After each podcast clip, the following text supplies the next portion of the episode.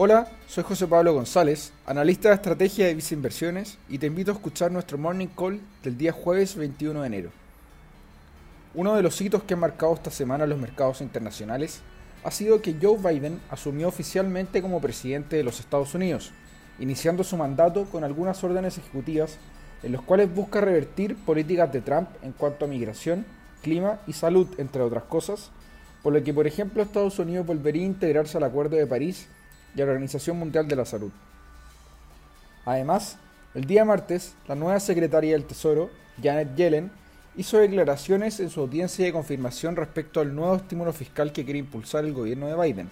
el cual alcanzaría los 1.900 millones de dólares y buscaría priorizar la recuperación económica y el mercado laboral del país. Esta medida, que ha sido percibida de buena manera por los mercados globales, se financiaría mediante deuda del Tesoro, aprovechando que los rendimientos de bonos del gobierno de Estados Unidos están históricamente bajos. De esta manera, por un lado se está dando un impulso a la economía, pero por otro lado se está metiendo una cantidad importante de deuda denominada en dólares que podría generar movimiento tanto en las tasas como en el tipo de cambio. Por esto, en Visa Inversiones te recomendamos invertir mediante un portafolio diversificado, con activos que se comporten de manera diferente ante eventos de volatilidad, con el fin de proteger de mejor manera tus inversiones. Por eso, te recomendamos invertir mediante nuestros portafolios recomendados y fondos a tu medida para cada perfil de inversionista,